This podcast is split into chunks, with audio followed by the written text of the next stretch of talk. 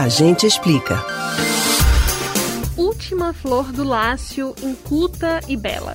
És a um tempo esplendor e sepultura. Ouro nativo que na ganga impura. A bruta mina entre os cascalhos vela. Amo-te assim, desconhecida e obscura.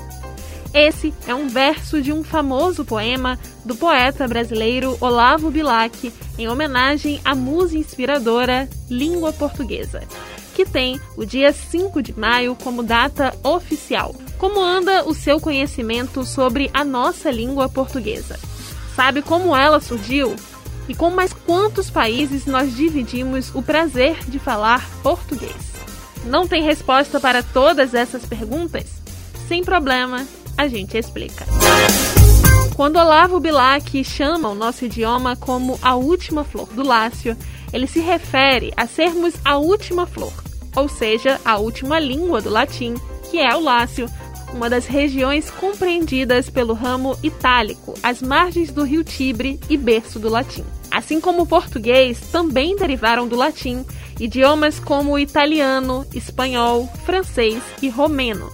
Entre as línguas mais regionais e que também derivaram do latim estão o galego e o catalão.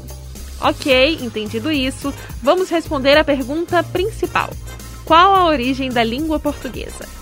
O primeiro marco para o surgimento da língua ocorre no século II a.C., em um período de guerra.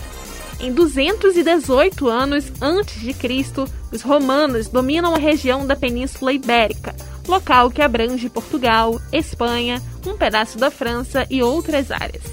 A partir daí, o latim entra em contato com as línguas desses lugares e começa a se modificar. Séculos mais tarde, a partir de 409 d.C., povos germânicos também chegam na península e causam novas modificações no idioma. Isso demora mais ou menos 300 anos, até que invadem a região os povos árabes e mais mudanças acontecem. Passam-se alguns anos até que os habitantes da Península Ibérica conseguem expulsar os muçulmanos.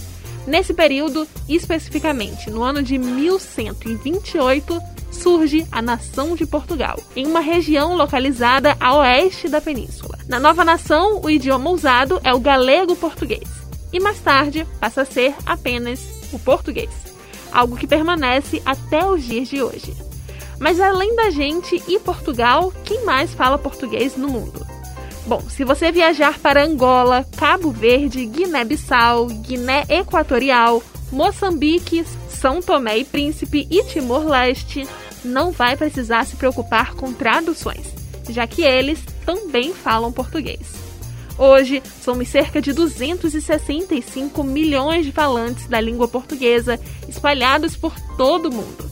Uma língua com uma forte extensão geográfica e marcante na literatura, na dramaturgia, na música e muito mais.